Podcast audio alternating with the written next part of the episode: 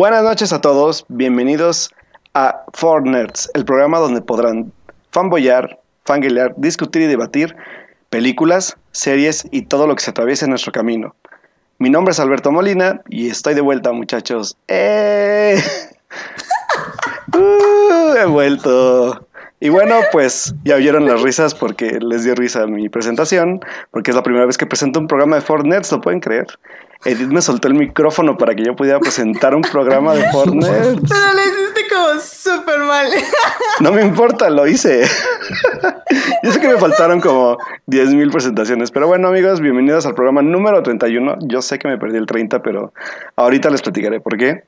Pero bueno, ya oyeron las risas y me toca presentar ahora a mí a Edith Sánchez. Edith, buenas noches.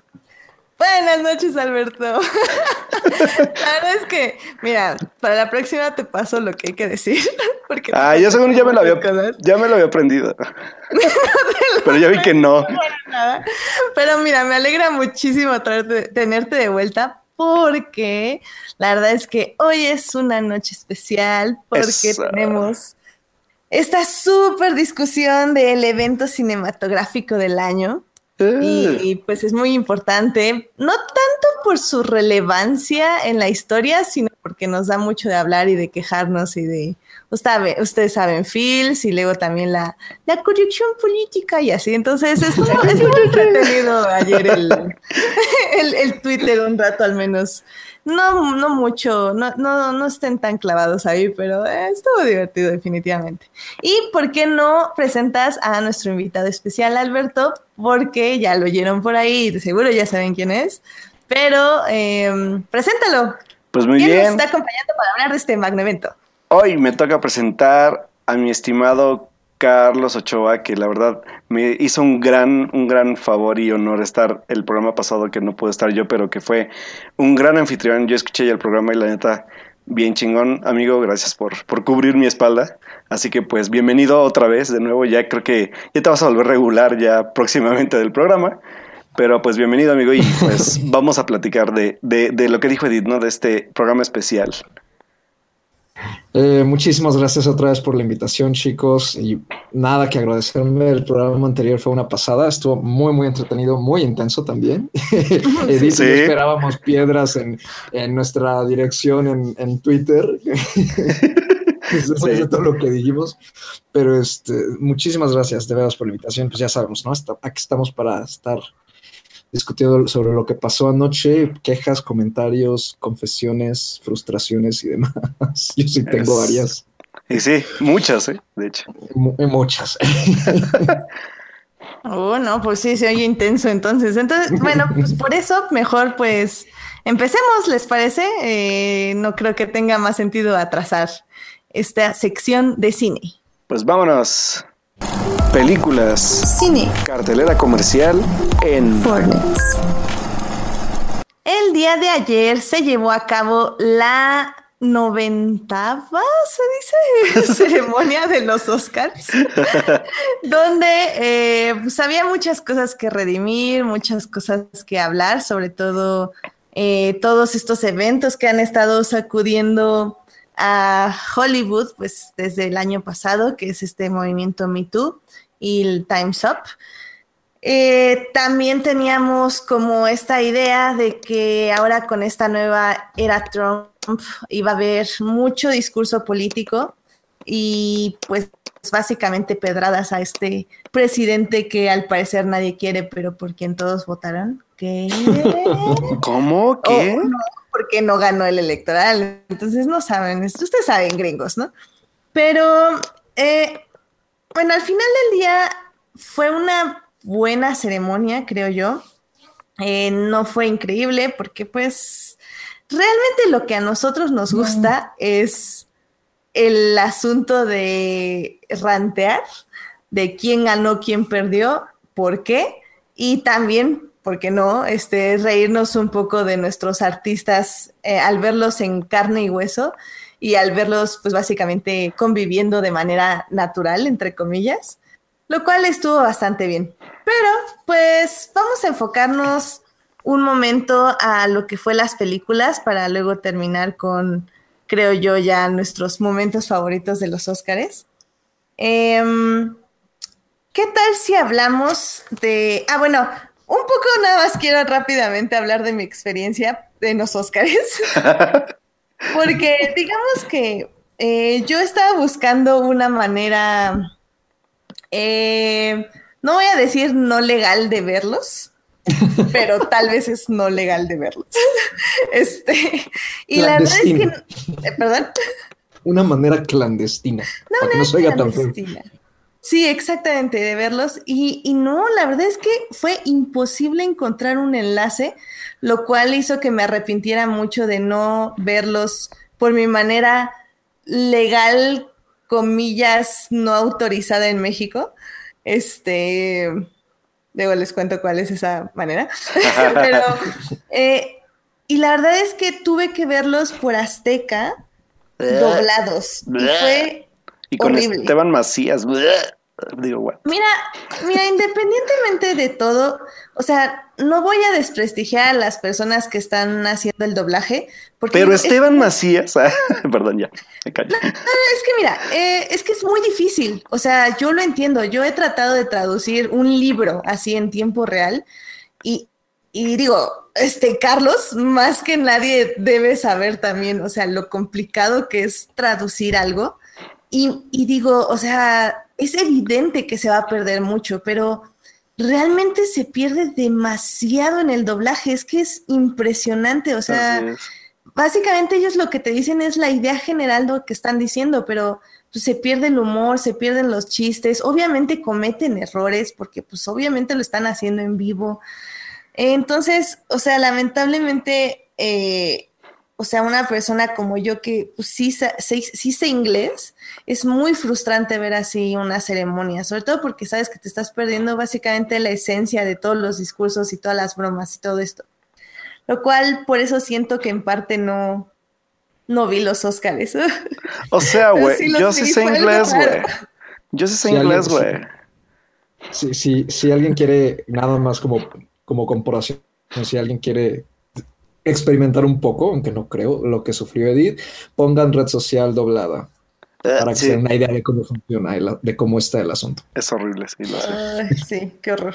Y digo, como digo, aprecio mucho el trabajo de estas dos personas, pero porque es muy difícil, o sea, yo jamás lo podría hacer ni la mitad de mal que lo están haciendo ellos. O sea, lo haría muchísimo peor. Pero, híjole, no, sí, sí, es muy frustrante. ¿Quiénes fueron los, los que tradujeron? ¿Esteban Macías, sí? No tengo idea, la verdad es que entre estar luchando por encontrar un link y todo eso, no, ni siquiera me fijé si los presentaron o algo. Hashtag contraten intérpretes. Hashtag contraten intérpretes, efectivamente. Hashtag, hashtag no los vean, no los vean con, con intérpretes, Dios. También. Pero, o sea, fíjate, lo que te iba a decir también es que creo que el año pasado no recuerdo si, siquiera si Azteca los pasó, ¿eh? Porque yo me acuerdo que no. O sea, hubo un, hubo un tiempo en que no se transmitieron. ¿Ves que era así como como transmitirlos toda la todo, todos los años porque Azteca tenía creo que los derechos, pero hubo un, creo que hubo dos años que no los transmitieron y algo pasó y regresaron otra vez, pero no me acuerdo si fue el año pasado o el antepasado.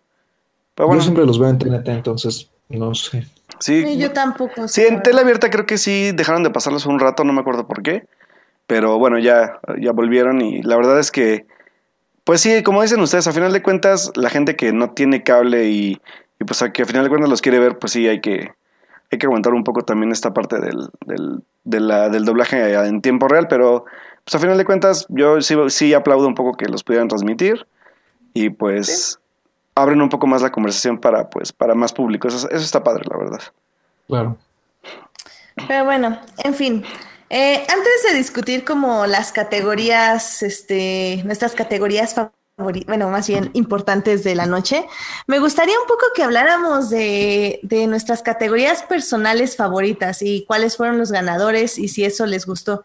No sé tú, Carlos, si tienes como una categoría que no sean las más importantes como película, director o película animada en este caso. Eh, algo que esté siempre como con ganas de apostar de, ah, esta yo siempre latino, o no sé, esta siempre me gusta más que otras. Sí, de hecho sí, y, justo estuve tuiteando sobre, sobre ella antes de, la ceremonia y después, este, que es justamente la categoría de mejor película extranjera. y me llama mucho la atención que es una categoría que pasa muy desapercibida, ¿no? Este, siempre que veo, pues, obvio, ¿no? Eh, desde el viernes, ¿no? Dos días antes de, la ceremonia, pues todo el mundo empieza a subir sus quinielas, ¿no? Y, y, hay gente que sube quinielas hechas en papel, ¿no? Como la de Cine Premier, o hay gente que simplemente sube las más importantes y siempre están las principales, ¿no? Meten animada también, sobre todo si tiene este año que tenía que estaba Coco ahí y este y meten de repente canción, pero nunca meten extranjera, ¿no? Y a mí es una categoría que me gusta mucho porque en primera em, ya tiene varios cuatro años, diría yo, cuatro o cinco años en que he tenido la oportunidad de ver casi todas las nominadas y ganadoras de la categoría y se han convertido muchas de ellas en películas favoritas. Y este, y además porque creo que pues promueven un poco el cine internacional, ¿no? Que de, que de repente no es tan sencillo, no es tan fácil que llegue aquí a México, o al menos no, no tiene tanta distribución. Y pues creo que es una, es una, una manera, vamos, em, sencilla de, decir, bueno, a ver, quiero ver algo que no sea de Estados Unidos o de Inglaterra, ¿no? O, algo francés también, que, este, que luego tienen bastante peso. Quiero ver algo más que otros países están haciendo películas, ¿no? Y es una manera de conocer directores, conocer corrientes, conocer qué se está haciendo en otros países y creo que es una categoría bastante importante por eso y porque tiene muy, mucha variedad además, ¿no? Son cinco candidatas que generalmente son completamente diferentes entre sí, como lo fue este año. ¿Y qué te pareció la ganadora, eh, que fue una mujer fantástica? Eh, chilena, sí, pues fíjate que eh, tuve la oportunidad de ver cuatro, este, me faltó ver El Insulto, que es de, Líbano, ¿no? Eh, es, y bueno, desde hace unos meses, ¿no? Es, eh, ya estaba como muy en la delantera eh, de Square, ¿no? Que, justamente la platicamos también hace unos meses. Y este era la película que sonaba en todos lados, ¿no? Por el estilo, pues tan elegante, ¿no? La crítica tan, eh, a la estética, ¿no? Al elitismo, a, a la interpretación del arte, ¿no? Entonces eso parecía como un tema muy, pues muy ad hoc a la academia, ¿no? Como esto les gusta a ellos porque de cierta manera se enlaza también con la subjetividad de, la crítica cinematográfica. Entonces, eh, parecía la clara ganadora. Luego en Morelia tuve la oportunidad de ver este, Loveless, ¿no? la, la propuesta de Rusia de Andrés Zvyagintsev.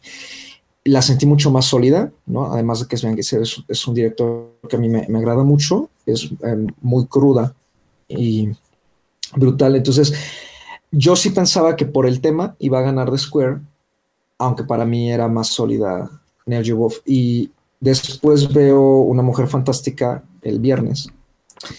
Y se me hace una película sumamente interesante, muy importante también, muy bien hecha, pero al mismo tiempo con todo el movimiento Me Too, con todo el movimiento este, en pro de, de, de crear, de crear y admitir una mayor diversidad en los premios, ¿no? Y si una película tan sólida después de lo que había hecho el director con Gloria, eh, me parecía la ganadora más obvia. No necesariamente la mejor, creo, que, creo que en sí son muy buenas películas, pero me parecía la más obvia por, su relevancia, porque era una manera de matar varios pájaros de un tiro, ¿no? Se habló mucho sobre la que, ignoraron a Daniela Vega en, el como mejor actriz, con una nominación a mejor actriz.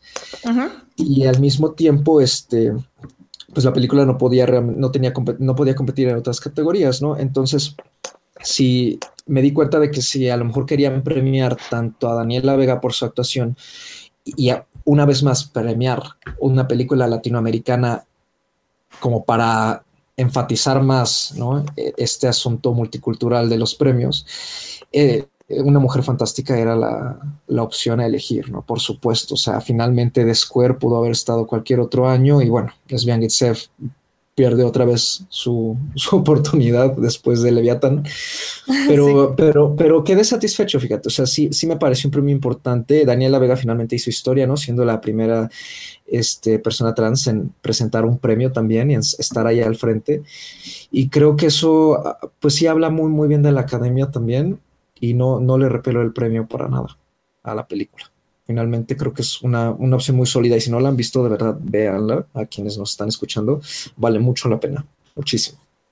Sí, y creo que de hecho sí va a llegar aquí, o sí estuvo en cartelera aquí en México. Creo que va a llegar este fin de semana, ¿no? ¿Cuál? Entendido. Una mujer fantástica. Ya está, estrenó, este viernes. estrenó este este viernes. viernes. Ajá. Ah, mira.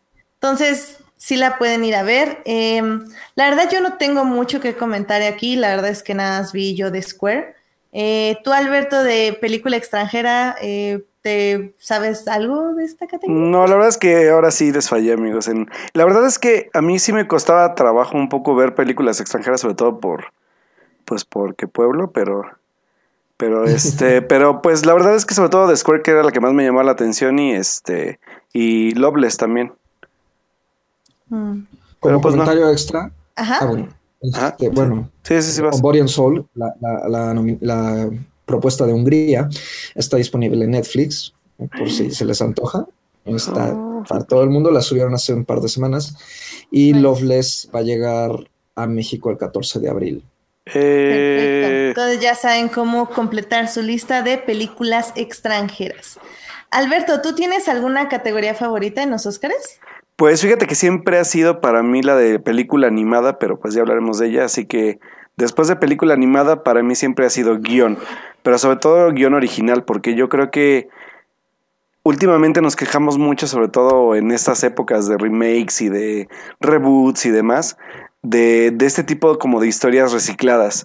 Y la verdad es que guion original para mí es un gran trabajo, sobre todo por la parte de, digo, y no, y no denosto contra la, con la parte de la, de la adaptación de, de un guion de una novela o de un cómic, pero hacer un guion original yo creo que sí es como lo más complejo de, de lograr para el cine actualmente, o sea, refrescarte en ideas, escribir una historia totalmente interesante, que no caiga en clichés, que sepa bordear como este tipo como de, de las historias de siempre, o la forma en la que la cuenta. O sea, creo que, creo que este guion es, es como, digo, esta, esta, esta categoría para mí es importante exactamente por eso, porque aquí también queda mucho como en evidencia la parte de la, de la creatividad, no solamente de, de la parte visual, de la parte de efectos especiales, de actores, de todo, sino también de la parte de que sin, todo, sin una historia sólida, no hay una película sólida. Entonces, eso creo que sí es muy, muy importante para mí.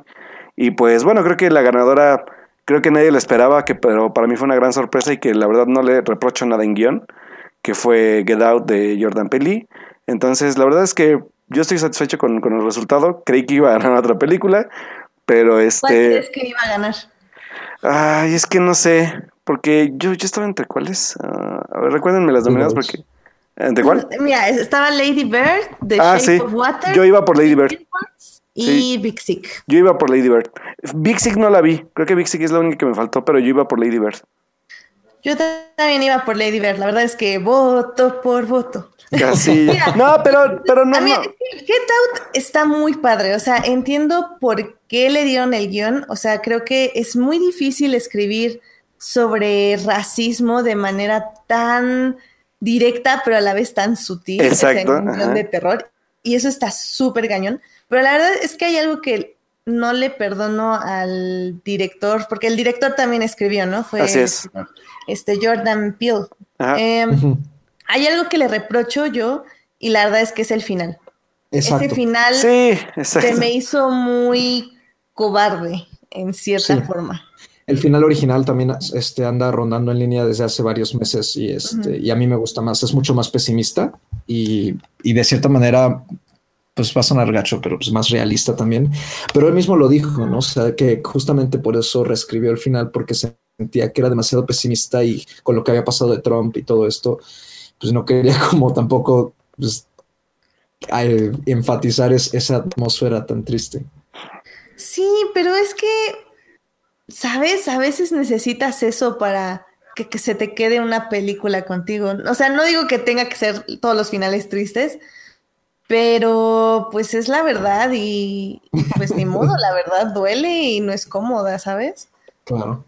Pero en fin, eh, la verdad sí, yo también se lo hubiera dado a Lady Bird porque como ya decíamos en el programa donde hablamos de esta película, sinceramente escribir tantos momentos tan emotivos y tan em, catárticos en varios personajes es muy difícil y yo sabía que no le iban a dar directora.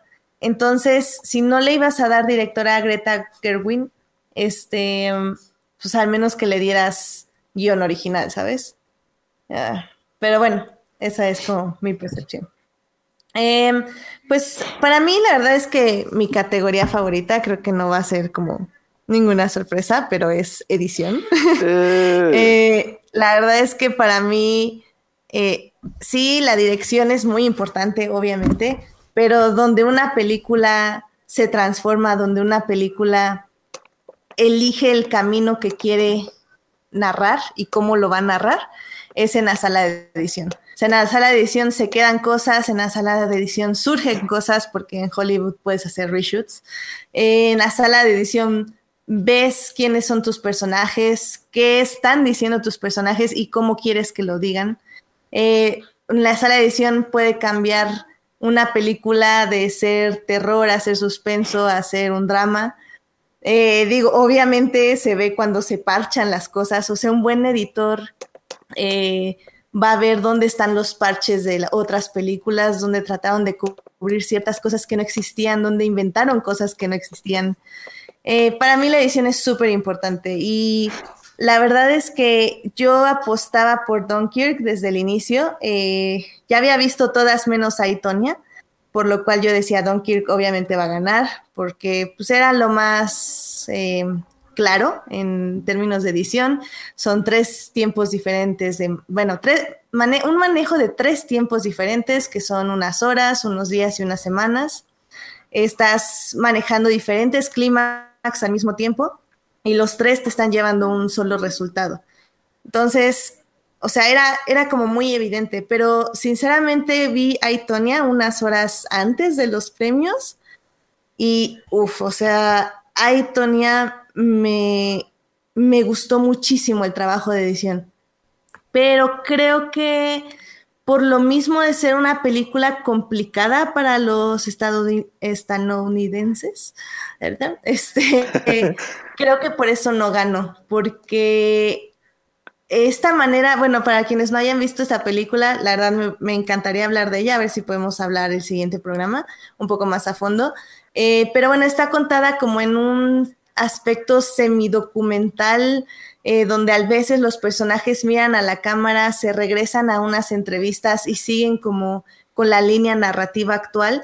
Entonces es un juego de edición muy, muy divertido, la verdad. Eh, donde también importa mucho el guion para que no te pierdas dónde estás contando y qué estás contando. Que tal vez por eso no se lo dieron, ¿sabes? Este, tal vez es un ejercicio más de guion que de edición, pero la edición le da un ritmo, un ritmo muy específico y que funciona muy bien. Eh, no me no me siento mal porque se lo dieron a Dunkirk, pero la verdad es que si se lo hubieran dado a Itonia no me hubiera molestado para nada. Muy bien. Em, bueno, pues esa es mi categoría. No sé si gusten comentar algo de edición. Edición, yo sí le apostaba a Dunkerque. Ahí sí ganó mi, mi predicción. Yo creo, que estaba más claro que la ganó. De repente, por ahí me daba miedo de que, eh, como en los BAFTA, ¿no? Que inexplicablemente ganó Baby Driver. Entiendo por qué, y creo que tocó un punto importante, este también con Aitonia. Eh, me parece que las ediciones de ambas películas son muy llamativas, son muy vistosas. Y como están bien hechas, entonces pasan como, supongo yo, por, perfectas, ¿no? Por así decirlo. Porque lucen mucho, pero sí creo que la edición de Dunkerque era prácticamente la columna vertebral de, la película, entonces tenía cantado ese premio. Ay, no, y la verdad digo, ya me estaba peleando en Twitter. Ay, no, no es cierto, no estamos peleando, pero Baby Driver, o sea, no, o sea, no. No, no. Hasta que escuché. Bueno, aquí se acabó el programa porque el que maneja el OBS soy yo, entonces ya se acabó el programa. es que, o sea, Adiós.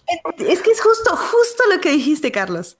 Parece que están, está buena la edición, pero no lo está realmente. O sea, es un engaño ahí visual, que porque hay carritos y como que la música, como que se siente que está en ritmo, ya lo sientes bien, pero no es cierto. O sea, hacer una edición es mucho más que solo eso. ¡Pum! Ya, voy. Sáquese del programa. yo lo digo, a mí me gustó Baby Driver, pero, pero sí creo que, o sea, es más como, pues, es una percepción, ¿no? O sea, de que parece que tiene una edición perfecta porque es muy llamativa. Voy a atreverme a decir algo a favor de Baby Driver. Para hacer una película comercial, se me hace que tiene muy, muy buena edición. No. Es una, comercial, una película comercial convencional. O sea, porque una película de acción mm, convencional. ¿Pero te parece que es muy convencional? Porque a mí no, me parece que lo es tanto. Para, mí, es, para mí es convencional en el punto de. La, la, línea de Tonya, justamente. Baby Driver como hay, Tonya. O sea, en la eh, línea, vamos, no comercial, pero al mismo tiempo tampoco como indie, o sea, como algo mm. extraño, como una especie de cosa experimental. Mira, yo, yo, estoy con Alberto Morán en esta. Baby Driver es un empaste de escenas musicalizada como un video de Britney Spears. no mames. Sí, o sea, miren, por ejemplo, um, ¿cómo, se llama esta película de Snyder donde sale la hermosa Emily Brown? Ay, la de Soccer, Punch. Soccer Punch. Ese es un gran video musical y pueden pensar que es una gran edición, pero. Ay, no es una película súper aburrida, ¿no? película está horrible. Sí, es, una película súper aburrida. Son como cinco videoclips pegados con una historia parecida. pero como bueno. Suicide Squad. Exacto. Pero bueno, eh, pasemos a lo que nos sorprendió de la noche. Em, ah. ¿qué, fue la categoría o el premio que dijeron? ¿En serio? ¿Qué está pasando aquí? Híjole. Yo sí tengo una. Vas, Alberto. Yo tengo canción, debo aceptarlo. Vas. Háblanos de la canción. ¿Qué esperabas? La verdad es que no, no, para nada estoy, o sea, enojado por la decisión de que haya ganado Recuérdame de Coco, pero la verdad es que eh, bueno, sí, una parte de la película, pero de la película ahorita hablamos, no se preocupen. Es que nos están diciendo en el chat que la película, pero sí, esa parte, ahorita esa es otro tema muy amplio. Pero la verdad es que canción, yo tenía, yo, yo me estaba yendo también por la parte de la, del pronóstico que era, obviamente, este, This Is Me de, de The Greatest Showman. Pero dije, bueno, si no, este, si no, si no, si no ganaba esa, pues pues yo esperaba por lo menos que la academia se arriesgara por Sufjan Stevens, que de hecho fue la mejor interpretación de la noche, porque la verdad es que a veces estuvieron para llorar. y eso es decir, ¿eh? Pues, o sea, no estuvo también wow, pero la verdad es que también fue de la más rescatable, porque la verdad es que lo demás estuvo bien de hueva. Fíjate que eso, es, justo eso le estaba comentando a nuestra querida Paulina Nava, que creo que no está escuchando ahorita, pero supongo que lo oirá después. Este, que eh, pues simplemente por ocio, ¿no? De repente así, este, las canciones que me han gustado, pues las busco en YouTube, ¿no? Las nominadas, busco las presentaciones. No, pero ya desde hace dos, tres años me empecé a dar cuenta que pues me gustaban las canciones nominadas, pero cuando las cantaban en los premios sonaban feas todas, sin importar quién cantara, quién tocara, ¿eh? cómo lo arreglaran. Y yo creo que es la acústica del lugar, porque no es posible que suenen todas mal. ¿No? Ya no digamos, bueno, que Gabriel García no es cantante profesional, ok, eso es aparte, pero, o sea, el sonido, el sonido sonaba feo. Cuando cantó Sufjan Stevens sonaba feo. Cuando cantaba el, el, este, cantaron la de This Is Me, sonaba raro, ¿no? Para mí esa fue la que tuvo un sonido también medio decente, pero de todas maneras sonaba raro. Y si ves premiaciones anteriores y buscas cosas como cuando Enya cantó este May por El Señor de los Anillos, que se supone que es puro sonido de sintetizador en, un montón de repeticiones vocales, no es posible que eso suene mal. Y sin embargo, suena mal. Pero siempre ha sido, siempre ha sido en el, Kodak o han cambiado de sede, ¿no se acuerdan? Porque eso no me acuerdo. Híjole, no sé. ¿Y sabes qué? No lo había notado. Como me dejó de importar esa categoría hace mucho tiempo, como que realmente sí lo usaba como en momento de ve a rellenar las papas, ve por más palomitas, ¿sí? así. Eh, pero sí, estoy de acuerdo. ¿eh? Pero, eh, se oye mal. No, no comparto el odio a este Gael, porque para mí, o sea, si estamos como en el personaje de la película, él realmente no tenía que saber cantar. Él era el compositor. Entonces, es como obvio que no iba a tener la mejor voz. Mejor, se hubiera, mejor se hubiera aventado la de quiero que me quieras, la verdad. Eso sí le sale rebonete. Pero, y la verdad, Natalia, Natalia Lafourcade lo hizo súper bien y el otro monito también. Y la verdad, mira, eh, quieras o no, eh, la película, bueno, la canción tuvo la mejor presentación en el escenario. O sea, la verdad, llevar a, las bailarinas, bueno, a los danzantes, los fuegos artificiales, los colores. O sea, la verdad lo hicieron muy bien. Entonces, independientemente de que si estoy de acuerdo o no, creo que al menos en el show ellos fueron los que resaltaron, porque casi todos los demás eran vestidos de negro y cantando así coritos y ya sabes, ¿no? Eh, el que cantó, ¿cuál fue el otro tema? El de... Ay, se me fue el otro... Ah, Glory, 2.0. Ajá, eso también no me disgustó tanto, fíjate, sonó bien. Ah. No sé, o sea, no sonó mal, pero es que aquí hay un, hay un factor bien importante porque es, yo siento más bien que es como la adaptación a, la, como al evento en vivo del, del de, de, cada canción. Sí, ¿Saben por qué? Porque hubo un ejemplo súper, así súper básico que creo que es como el, donde no creo que también sea tanto el lugar, sino cómo preparan la canción es el, esta interpretación que hizo de los, creo que fue 50 años, de la novicia rebelde que se aventó Lady Gaga, que para mí fue así como, yo no podía creer que hasta me hubiera levantado a aplaudir, porque la verdad es que fue una gran interpretación. Entonces yo también como que le pienso si sea el lugar o no, ¿eh? Porque, pues por ejemplo, o sea, hablamos, por ejemplo, Lady Gaga era una persona ese día y cantó sola y se, se, escuchó bien, tenía buen arreglo. Y, por ejemplo, Adele cuando cantó la de Skyfall, se escuchó de hueva, así de... Eh, Sí, son horrible. Y también cuando Shirley Bassey salió a cantar su tema de, de 007 sonó bien, según recuerdo. Híjole, es que quién sabe, sí, a lo mejor es la presentación, ¿no? En teoría, entre más sencilla debería de ser más, bueno, debería ser mejor, pero no sé, en términos de sonido. Sí, no, ahí, sí necesitamos un experto, a ver si podemos invitar a alguien. Hmm, Ingenieros de sonido. Ya, Aparezcan. Repórtense. Pero, entonces ya no entendí, Alberto, ¿cuál querías tú que ganara? Pues yo la verdad es que más bien no que ganara, sino porque obviamente acuérdense que aquí una cosa es la que la que quieras que gane y otra es la que va a ganar. Exacto. Pero yo yo pues yo estaba entre esas dos, ¿no? O sea, como yo yo sí esperaba un poco porque la verdad es que Remember Me no no creí que fuera a ganar. O sea, yo más bien creo que sí me iba más porque iba a ganar This Is Me, como que era como el, el tema, el todo. Y al final sí dije, ¿what? Entonces como que igual me dividió, me dividió un poco que, hubiera sido This Is Me y, mi amor por Mystery of Love. Entonces la verdad es que olvidé un poco Remember Me, pero creo que ya la dije en el programa cuando platiqué con Edith sobre la canción. O sea, a pesar de que la canción la escuchas diez mil veces en la película, la forma en que se usa la lírica para llevarte a través de la historia es relevante más que lo que hacen las otras canciones, por ejemplo.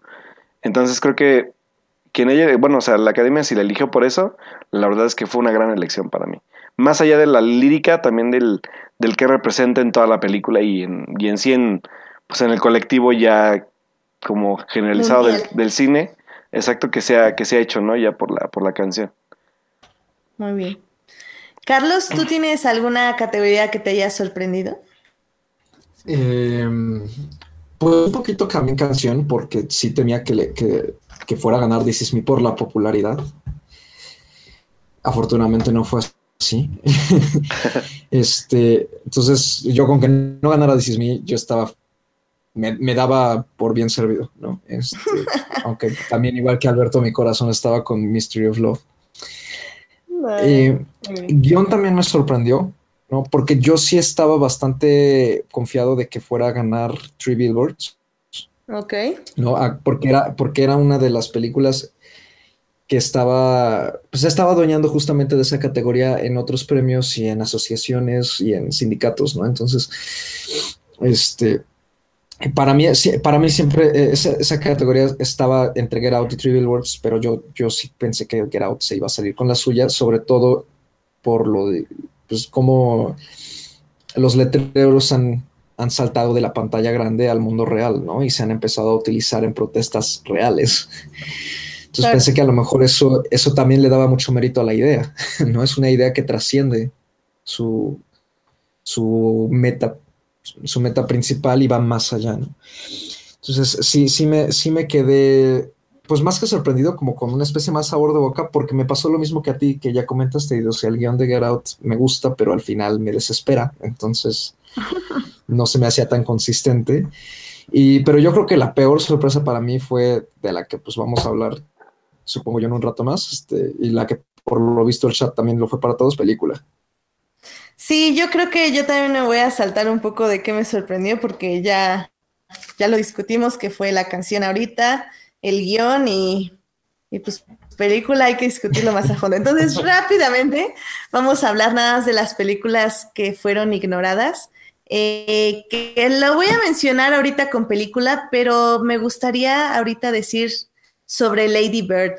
Creo que fue una película que estuvo nominada bastante, o sea, no de gran, con gran, este, con un gran número, pero sí tenía dirección, tenía película, tenía actores, este, y no se llevó nada. O sea, al final, la verdad, yo sí pensaba que al menos iba a llevar guion, como ya lo dije, y pues me duele un poquito, porque la verdad es una película con mucho corazón pero también lo entiendo porque definitivamente las películas con mucho corazón y nada más eso no tienden a ganar nada.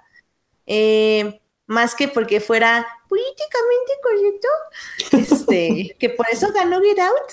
Em, creo que sí merecía algo, pero la visibilidad que le dieron los Oscars creo que también fue importante. Entonces, ah, me entristece, pero bueno, pues así es la vida. Para ustedes, ¿cuáles fueron como, algo, tienen como alguna otra película que fue muy ignorada, a su parecer? Tanto ignorada, pero nominada o... Sí, nominada. Ah, ok. O sea, más bien como la gran perdedora. la gran perdedora. Sí, exacto. Pues sí, por ejemplo, fíjate que yo sí creí que iba a ser este The Shape of Water, la gran perdedora, pero se empezó como a recuperar. Es que en cuanto perdió guion fue el acabose. no. Sí, de hecho. Sí. Phantom Thread dicen muchos que también fue como la gran perdedora. ¿Cuál? Phantom Thread. Phantom Thread. Es que yo no he visto Phantom Thread. Ah. sí. O sea, creo que, creo que ganó lo que tenía que ganar, siento yo, que fue... ¿Vestuario? Vestuario. Ah, pues fue justo como ayer comenté, comenté en Twitter. ¿No? O sea, que este, ah. manera de que Phantom Thread perdiera vestuario. Era como si La La hubiera perdido banda sonora el año pasado. No, es un gran comentario. Donkey perdiera sonido ahora, o sea, es como... Ah, el sonido está súper cantada esa. Sí, no, no, ¿sabes qué de lo que dice Carlos? Que creo que sí es como el gran robo. Para mí, por lo menos, y, y eso sí ya lo escuché porque ya escuché el soundtrack. El soundtrack de Phantom Thread para Johnny Greenwood fue un gran robo. O sea, fue un robosazo. Y la verdad es que yo sé que hay gente que sí le gustó la banda sonora de Shape of Water, pero es una banda sonora súper... A mí se me hace súper como... ¿Cómo decirlo? Como, como copia. Y digo, y eso ya, ya, ya, por ejemplo, yo que hacía antes un, un análisis semanal de los soundtracks que iban saliendo. Digo, no soy muy conocedor, pero pero Alexander Desplat sí se siente como ya muy copiado en sí mismo y aparte como lo dije en Twitter, ¿no? O sea, para mí fue como hasta una copia de, de la música de Up de Michael Giacchino, entonces sí como que no, no se me hacía como justo que ganara Creo que fue el único grito que sí dije, no, ¿por qué Alexander Desplat tenía que ganar? Exacto, debió haber ganado Star Wars. Ay, no. Va, y, el, programa se cancela ahora. a mí ese no me molestó tanto. O sea, sí me molestó, pero era. Ya sabíamos que lo, iban que lo iba a robar la Fórmula 1. O sea, lo venía robando desde hace meses. Entonces era como de, pues ya que. Pues está horrible. Bueno, esto no está horrible, pero es como de. Pudieran haber premiado otra cosa. Pues sí, la verdad es que sí. Qué coraje. Porque digo, hablando de la forma del agua, creo ah. que ya nos podemos ir al tema de primero director, para no ponernos tan intensos. Ay, Dios eh, mío. Creo que director obviamente ya también estaba cantado desde hace meses. Sí. que Del Toro iba a ganar. Eh, la verdad es que Del Toro es una persona tan bonita que, que no, te puedes sentir mal porque ganó. Que hasta Greta Gerwig se enamora de él. Exacto. Ah, sí, qué bonito GIF, por cierto. Y digo, mira, se lo podían dar a Nolan, pero pues sinceramente no, porque no, ah. es una película increíble. Eh, a Get Out, pues ya le habían dado el guion a Jordan Peele, entonces yo creo que con eso estuvo bien. No se lo iban a dar a Greta porque es su primera película.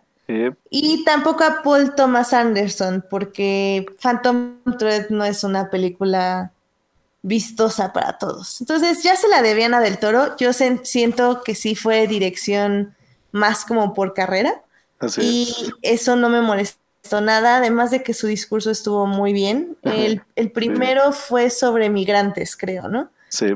Y y pues sí, o sea, muy en punto su discurso y muy, muy emotivo, definitivamente. Y aparte, voy, voy a atreverme a decir algo porque yo, yo la verdad es que del trío de, directores mexicanos que han sobresalido allá, que digo, por un lado, yo siempre he denostado contra Iñárritu y su mala actitud y su actitud mamona. Y por otro... somos besties. Y por, y por otro, sí. Y por otro, el, digo, Cuarón, Cuarón se me hace una persona muy sencilla, pero a la vez como que le falta como esta, este carisma que, que Del Toro sí tiene. O sea, Del Toro es una persona súper carismática y, y tiene como este don de ser como muy empático con la gente. O sea, es muy gracioso, es hasta como muy, no sé, como, ahora sí que muy tierno. Muy bonachón. Muy bonachón, exacto. Entonces creo que le beneficia su, su aparte de su su forma de ser, yo creo que el mensaje que dijo, lo dijo, creo que es el mensaje más es de los mensajes más honestos que les he oído a los tres. O sea, es un mensaje como del corazón, que agradeció a quien, tenía que agradecer. Y sí, es que dicen en el chat, y es gordo. Sí, la verdad es que los gordos ruleamos cañón. A mí, a mí me gustó más su discurso cuando ganó en Venecia. Al de Venecia no lo vi. A ver, cuéntanos, ¿qué dijo? Eh, porque fue más como de género. ¿No? sobre la defensa del género de fantasía. Entonces, a mí, me ah, gustó. Y a mí el que me gustó fue el de los BAFTA, porque justo como que dijo, ok, británicos, vamos a hablar de lo que me dieron los británicos, que obviamente fue Frankenstein, que fue este Mary Shelley. Em, y ese también estuvo padre. Fíjate, no, no sí, yo, híjole, yo tengo muchos sentimientos encontrados con Del Toro porque sí, que estoy igual que Alberto, ¿no? del trío que ha sobresalido de directores es, es, mi favorito, ¿no? Es el más humilde, el más modesto, el más bonachón y el más tratable. Y en general sus películas las disfruto mucho, ¿no? En general. Pero este... Pero lo curioso es que he disfrutado más sus primeras películas que las, que las posteriores y y sin embargo, o sea, me, encanta que haya ganado su Oscar, pero sí me, sigue molestando un poco, ¿no? Que, creo que Nolan hizo una gran película de valor técnico, sobre todo. Y bueno, y Anderson, pues también creo que hizo una, gran película, pero concuerdo con los dos comentarios de Edith, ¿no? Bueno, más bien con el comentario de Edith sobre Anderson, creo que Phantom Thread tenía muy en su contra que se ve pues muy tétrica, o sea, muy oscura, es poco, es poco vistosa, ¿no? que sea brillante es otra cosa, pero pues es como, como que no, no, la, no, la, no la pondrías como estandarte de, de, algo. Sí, no, y como decíamos, es casi casi una película de terror. Y digo, por mucho que hayas cortado una tela de 400 años para hacer tu película, o sea, realmente no, no eso no te da el valor eh, para ganar un Oscar. Y Así como grabar 12 años la vida de alguien. ¿Eh? Así como grabar 12 años la vida de alguien. Digo, Así como grabar 12 años la vida de alguien. Porque Boyhood. 12 años en 6 meses. Porque Boyhood. eh, lo cual nos pasa a justo creo que lo que nos tiene a todos muy consternados, que es la mejor película. Sinceramente, yo sí estaba muy segura que iba a ganar Three Billboards Outside Ebbing, Missouri. Sí, yo también. Porque, como lo dije en Twitter y tal vez aquí, o sea, creo que hubiera sido una gran película para marcar el inicio de la era Trump. O sea, si Moonlight fue el final de la era de Obama, que, es una película de aceptación, de, de mm. conocerte a ti mismo, de, de ser tú mismo, aunque tu entorno trate de reprimirte, este, y justamente de las personas afroamericanas y, y cómo, cómo, viven ahí en Estados Unidos. Creo que Three Billboards hubiera sido muy interesante verla para marcar esta nueva era, sobre todo porque pues habla justo de ese Estados Unidos que hizo que ganara Trump, de por qué llegaron ahí y, el final de la película es muy bonito porque te habla de que no hay ni buenos ni malos, sino simplemente gente que está tomando decisiones diarias para cambiar o no su mundo. Y eso a mí me parece muy valioso como una reflexión de a dónde llegó Estados Unidos en este momento. En cambio, que ganara de Shape of Water, para mí, ok, sí es, es muy positivo porque es como donde los marginados, los ignorados, son los que realmente si se juntan, se aplican y se unen, eh, bueno, son los que cambian la forma en que se ve este mundo y cómo se estructura este mundo. Mi problema es que este mensaje positivo, entre comillas, choca con la maldad, porque la maldad es mala y nunca va a ser buena. Entonces, todos estos que piensen como el villano de Shape of Water, literalmente están destinados a morir. Y eso es lo que a mí no me encanta de, de un mensaje de Shape of Water como película para Estados Unidos, o sea, como ganadora del Oscar, porque no te da la oportunidad de pensar que la gente que votó por Trump puede cambiar y puede ser una mejor persona. Ahora, que gane como película, pues ya lo habíamos dicho en su momento, o sea, no es una gran película, junta todo lo mejor de Del Toro y lo mezcla no muy bien, pero lo mezcla bien. Y pues sí, ok, va, pero sabes, no sé, no, o sea, no me encanta la, no me encantó que ganara, me sorprendió muchísimo, pero no me encantó que ganara. Ay, ah, para mí, la, para mí, fíjate, a pesar, de lo que pasó anoche, no, igual yo estaba seguro que iba a ganar Trigger Words y, y sigo considerando que Trigger Words es, es la ganadora, ¿no? Como me, me, encanta que, se estén utilizando los letreros en varias partes del mundo, porque independientemente del éxito de, dichas protestas, ¿no? llama la atención, que es justamente el, objetivo de esos letreros, ¿no? O sea, ponen este, bajo el reflector la problemática, ¿no? Y creo que además es una, este, pues es muy, es un, es, es, una estrategia muy universal, ¿no? O sea, los letreros van a llamar la atención en Estados Unidos y en Inglaterra y en China y en África y Australia, o sea, en donde sea que se usen van a llamar la atención. Entonces, eso es más brillante. Y, y sí, y sí me, fíjate, me, gustó mucho el, análisis como sociopolítico que acaba de hacer Eddie de, de Trivial Words, porque yo no la había visto de esa manera. Entonces acabas de nutrir mucho mi, mi visión de la película. Y, respecto al de, al, de, al de Shape of Water, estoy de acuerdo porque además, y esto es algo que digo en contra del género, pese a que soy muy fan, eh, si, hay algo que de repente mata al género de fantasía y al género de ciencia ficción y al género de, de por ejemplo, de gótico horror, ¿no? Es que para precisamente ser consideradas parte del género tienen que contener ¿no? ciertas convenciones, ¿no? Y una de las convenciones de la fantasía es justamente este absoluto de que los buenos son buenos porque son buenos y los malos son malos porque son malos, ¿no? Entonces hay, entornos en los que funcionan más que en otros, ¿no?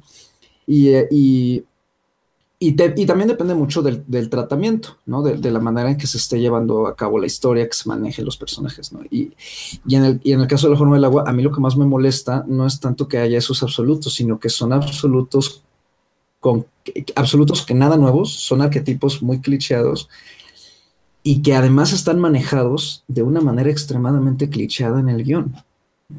Y que el guion da muchas cosas por sentado y entonces la vuelve una película extremadamente facilona, como muy comestible para precisamente hecha a mano para que a todo el mundo le guste a pesar de lo transgresora que se quiera ver, porque tenemos un pescado que se mete con una mujer en una tina y punto. O sea, entonces, pero a final de cuentas, a, final de cuentas, creo que creo que eh, su, distorsión termina en lo más convencional del mundo, mientras que hubo otras películas como precisamente Trivial Wars que su distorsión sí fue consistente hacia el final de la película. Exacto. ¿Tú qué opinas, Alberto? Sí, creo que lo, creo lo mismo. Digo, ya, ya hemos ranteado bastante, creo que Carlos y yo, y creo que igual contigo lo he hecho en Twitter, que sí creo que es una película hecha a la medida la de Del Toro y eso es lo que la hace como menor en toda su filmografía y creo que para mí es la menor de toda su filmografía en sí. Sí, lo que dijimos hace rato, creo que para mí por lo menos es lo que yo quiero verlo así, es que el premio fue a la carrera más que a la película en sí. Aunque también la película tiene algunos detalles yo creo que interesantes, sí creo que Three Billboards tenía como esta crítica ácida. Aunque digo, no, no, no comparto algunas cosas del discurso, pero sí entiendo el, el qué quiere decir. Y como dices tú, Edith, creo que era una película perfecta para, para este momento trompista, se podría decir así, por, sonar más, más chistoso. Pero este sí era una película que yo creo que sí a lo mejor, aunque para mí se me hace extremadamente gringa, creo que sí representaba todo lo que está pasando en estos momentos en, en Estados Unidos, ¿no? Y, pero bueno, digo, a final de cuentas también el mensaje del toro que va un poco más ligado al, al amor sin prejuicios, este, al, a los imposibles, a, a la muerte, pues, como, como una solución más, como más dramática, como lo, todo lo que hemos visto del toro antes, ¿no? Pero creo que sí, Three Billboards, por lo menos para mí sí merecía, merecía igual el Oscar. Sí sorprendió porque la verdad es que no, no, no, no, no esperaba que, sobre todo por, por el antecedente de los premios anteriores, fuera a ganar la The Shape of Water, pero aún así la verdad es que ahora sí que como el meme de, de, de Los Simpson, estoy feliz y enojado a la vez. Pero la verdad es que, bueno, la verdad es que yo, yo puedo decir que por lo menos me da gusto por del, por del Toro y que eso sí, voy a decirlo. Creo que, mm, ¿por qué será? Es que para mí, por ejemplo, Birdman es buena película. Pero no sé, creo que, creo que se me hace la película de los, por lo menos de los tres mexicanos que han ganado película o, o han estado nominados por una película de este calibre. Creo que se me hace la película más más allegada a, la idiosincrasia de, por ejemplo, por lo menos de los gringos. Y eso creo que también es, también tiene que como su truquito, ¿no? O sea, poder hacer este tipo de historias y comunicarlas tan fácil como lo hizo del Toro ahorita y dar en el clavo exactamente de, de esa narrativa también tiene, pues ahora sí que su, su grado de dificultad, ¿no? Entonces, yo la verdad, yo lo dije en mi crítica, creo que es una película que, que sí cae en clichés, que cae en lugares fáciles, pero que al final de cuentas no pierde, eso sí, la esencia de Del Toro y le hace una película que también, la verdad, tiene cosas memorables, o sea, eso sí no lo voy a negar. Pero este, pero sí, o sea, sí, la verdad es que no me la esperaba, sí, sí me saqué de onda, pero pues como les digo, no soy, estaba yo feliz, pero a la vez estaba enojado. Ay, sí, qué cosas, porque sí realmente fue, fue una sorpresa. Un balde de agua fría. Un balde de agua fría. Oigan, porque digo, también a mí lo que me sorprendió fue toda la presencia latinoamericana. O sea, fue primero eh, mejor película extranjera para los chilenos. Uh. Eh, luego fue mejor canción para Kristen Anderson López y Robert López, que fue por Coco. Y que pues también combina toda esta onda del spanglish y todo, aunque ellos son gringos en sí, pero pues ah, yo, yo, quería dar un comentario ah. sobre eso. Ajá. Porque la verdad es que, bueno, ya que hablamos un poco también de los discursos, por ejemplo, el que dio del toro, este, bueno, así de los que fueron como dando, la verdad es que el de, el de este, ay, el de Lee Unkrich y este, ahí se me fue el nombre del otro codirector. Ajá y que es, creo que se llama Carla Anderson, que es la productora de la película. También dieron un speech interesante y que me gustó bastante, y sobre todo porque, y yo sé que va a haber un chorro, vi un chorro de gente diciendo, ¿no? Como de, es que yo no sé por qué les da orgullo que hubieran dicho que Latinoamérica y México, que están orgullosos cuando vendieron su película en base a nuestras tradiciones y no sé qué, ¿no? y yo, ay, neta, por favor, estamos en pleno siglo XXI y siguen, siguen como con esta, ay, no. O sea, yo la verdad es que creo que fue un discurso bien padre. A mí me gustó mucho, sobre todo lo que dijo Leon Critch. Fue un, mensaje muy bonito, sobre todo al país. Y que obviamente, pues. ¿Sabes qué es, qué, qué es esto? Que, que, desde que se hizo la película y que traíamos como una espina nosotros como mexicanos sobre esta parte de que hubo una disputa sobre este, este tema del, del, nombre de la película que iba a ser Día de los Muertos y que se tuvo que cambiar a Coco por derechos de. Pues ahora sí que por, por ah, porque es algo culturalmente pues intocable, se podría decir, pero que a final de cuentas los discursos para mí de, de Unkrich y de su equipo de Pixar no se sienten como artificiosos ni como elaborados. Para mí sí son totalmente como muy, muy, muy genuinos y aparte porque literal vinieron a visitar México para conocer la cultura y, se nota. O sea, creo que eso es, eso es, algo bien valioso que a lo mejor a muchos se les está olvidando, ¿no? Y yo sé también que hay muchos que es que México es más que un pueblo, que no sé qué. Bueno, gente, o sea, ya, neta, o sea, no me voy a pelear con nadie, pero sí, neta, si no pueden ver también qué mensaje da Coco para, para, no solo para, para, para Estados Unidos, sino para todo el mundo, creo que sí, globalmente ya pensando la película, da más lecturas aún. Y bueno, digo, el discurso de, de, de, de, de todo lo, de esta triada que es este Unkrich y sus acompañantes, pues la verdad es que para mí también sí fue así como de lagrimita, porque sí, o sea, sí dices, pues sí, o sea, a final de cuentas, Coco es México, ¿no? Entonces está bien chido.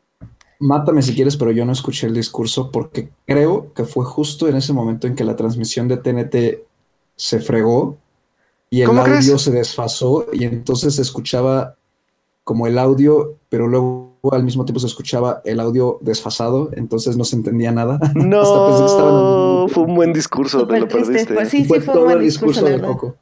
Fue todo el discurso de Coco.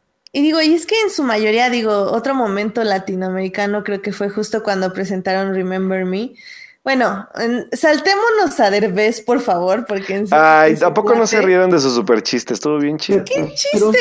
bueno, pero fíjate que hasta eso creo que Derbez lo pusieron simplemente para no quedar mal con la pronunciación de los nombres. De hecho. sí, es cierto. Y Oscar Isaac también por eso lo pusieron a presentar como mejor película. Pero, pero sí, por eso se agradece. ¿Sí escucharon el chiste o no?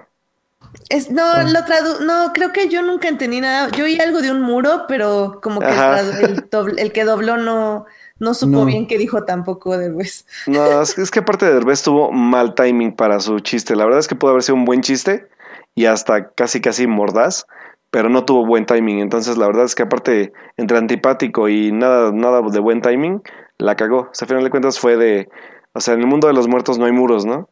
Y todo así como de... Así de, bueno, whatever. Voy a presentarles el premio. sí, fue horrible.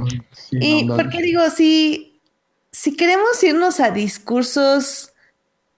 Bueno, ah, bueno, antes de irnos a los discursos mordaces, creo que me quiero mencionar nada más el que creo que uno de los que más me gustaron, que fue eh, justo el de Lupita Nyong'o y el de Kumai Nanjiani. Ah, sí. Eh, ese estuvo, por ejemplo, muy padre. O sea, que hablaron acerca de, de dónde vienen, de que son migrantes.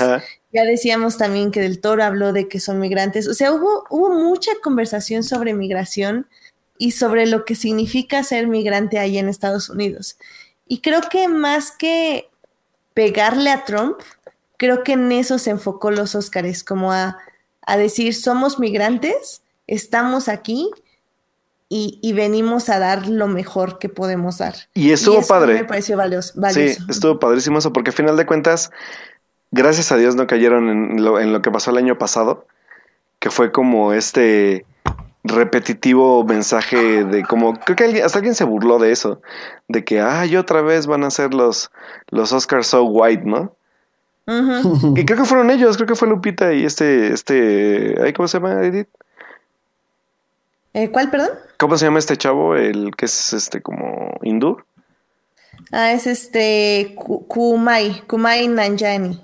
Por ejemplo, es, esa parte cuando sale con el discurso de Lupita y también el discurso que da cuando les preguntan sobre, creo que fue, creo que les preguntan sobre el cine de género, no me acuerdo. Pero también se avientan unos chistes muy. Creo que mejores chistes que Jimmy Kimmel, por ejemplo. Ay, bueno, es que Jimmy Kimmel. Bueno, ahorita hablamos de Jimmy Kimmel, pero. Pero, o sea, la verdad es que. Yo, yo, la verdad es que no, no lo he visto en nada, porque creo que no he visto nada de lo que hace. O no sé si ha hecho otra cosa aparte de, Big Sick. Creo que no, no sé. Fíjate que yo creo que sí hace estando, pero yo la verdad, eh, de Big Sick la vi, me gustó, pero no por él yo no conecto con su, con su rutina, con su stand-up, no. Me, me, fíjate que se me hace como que quería hacerse mucho gracioso, pero no. Pero fíjate que yo siento que el humor que hace sí está un poco atinado, o sea, sí, sí tiene como, como buen, como bueno, así que como buen latigazo de chiste, porque por lo menos a mí se me hizo reír en las dos veces que lo vi. Y dije, este güey sí me da risa, nunca lo había visto como hablar, ¿no? Pero bueno. Sí, tiene muy buen timing. Sí. Es que tiene, tiene carisma, tiene como esa onda mordaz, pero a la vez chistosa. Está padre. Sí, me cayó muy bien. Hasta me dio ganas de ver The Big Sick. Fíjate, sí, a mí igual, la verdad. Véanla por Holly Hunter. Ah, muy bien. Va, Ay, a Carlos le gustan las MILFs, digo que. No, bueno, pero, bueno, pero, pero, aparte hay que darle el mérito a Jenny, o sea, le escribió el papel a Holly Hunter y la verdad es que lo hace súper. Nice. Eh, también, por ejemplo, otro de los discursos que hubo en la noche fue eh, donde subieron Ashley Judd, Anabela Sikora y Salma Hayek. para justo el momento que tenía que estar, que era hablar del movimiento Me Too y de la diversidad de voces. Eh, la verdad es que estoy buscando ese discurso porque, bueno, esa discusión que ellos tuvieron, porque no entendí mucho acerca de lo que dijeron. Yo realmente es muy difícil, o sea, maldito doblaje horrible. No, pero además, ¿sabes qué, Edith? O sea, este, bueno, para mí, fíjate que ese discurso como que no lució mucho. No, no lució. Sí, eso sí lo sentí. No lució, como que en primera no era un discurso, vamos, en tono comedia. Entonces, no pude, eh, ninguna de las tres es pues, comediante, ¿no? Entonces, no, no pudieron hacer algo, digamos, un poco más mordaz o algo más festivo para hablar de un tema serio. y, soltar la crítica tipo Frances McDormand o, como hicieron Lupita y, y Nanjani, ¿no? O sea, entonces como que pasó desapercibido, siento yo que por eso fue como un momento medio apagado y como que, como que enseguida que salieron cambió el aire a, algo muy solemne y en esa solemnidad siento que se perdió mucho el, el contenido. Sí, es que sabes que a mí me gustó más lo que hicieron esta Tiffany Haddish y Maya Rudolph. Uy, eh, sí que salieron así con los tacones en la mano y toda la cosa. Eso fue buenísimo. Me encantó su comedia. O sea, yo fue, o sea, eh, fue muy difícil para mí, eh, pero luego ya busqué lo que dijeron y estuvo muy padre. Pero en el momento que lo estaba viendo en vivo, o sea, nada más sus movimientos, su manera de hablar y su energía, yo decía, están diciendo algo muy chido que realmente el de doblaje lo está tratando con todas sus fuerzas, pero no lo va a lograr porque no, o sea, ¿cómo traduces eso al momento? es imposible. Y ya que lo vi diferido, la verdad es que estaba muy padre y muy divertido. No sé por qué no se fue este Jimmy Kimmel y se quedaron ellas, la verdad. Sí, la verdad, estuvo, estuvo bueno. Y, sabes qué, que este, que esta, esta chava, yo, yo, yo, la, no, la verdad no acuerdo si la he visto en algo, pero se me hizo muy, muy rápida como de, de transmitir o lo que dice y lo que hace, sobre todo con las facciones y movimientos de manos que hace, yo fue así de, ah, caray, ella no la conozco. Pero se me hizo súper divertida, o sea, la verdad es que sí.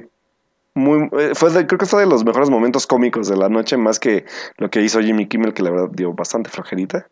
Ay, sí, no, todo, todo ah, es que es que Jimmy Kimmel yo no sé qué le pasó ahora por la cabeza que cuando empezó con eso de que los premios como tipo de show de show de fue así como este hombre no tenía idea de qué hacer para esta, para esta premiación. Es que yo no sé ni por qué lo volvieron a elegir. O sea, ¿por qué?